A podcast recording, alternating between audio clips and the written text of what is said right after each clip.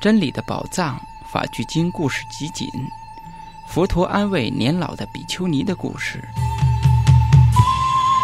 优塔罗比丘尼高龄一百二十岁了。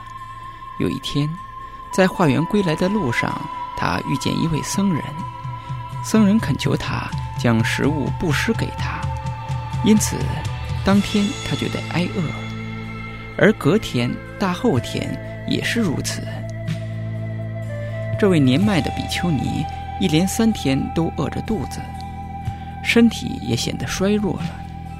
到了第四天，他在化缘时，在一条狭窄的小径上遇见了佛陀。他恭敬地向佛陀顶礼后，退到一旁。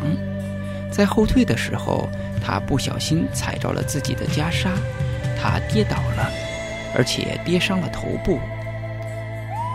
佛陀上前对他说。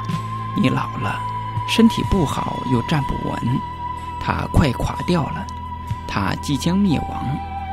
说完之后，比丘尼就证得了出国。注解：我们的肉体实在是疾病的根源，容易损坏，终究会衰老不堪。这腐朽的肉体终将会毁灭，有生就会有死。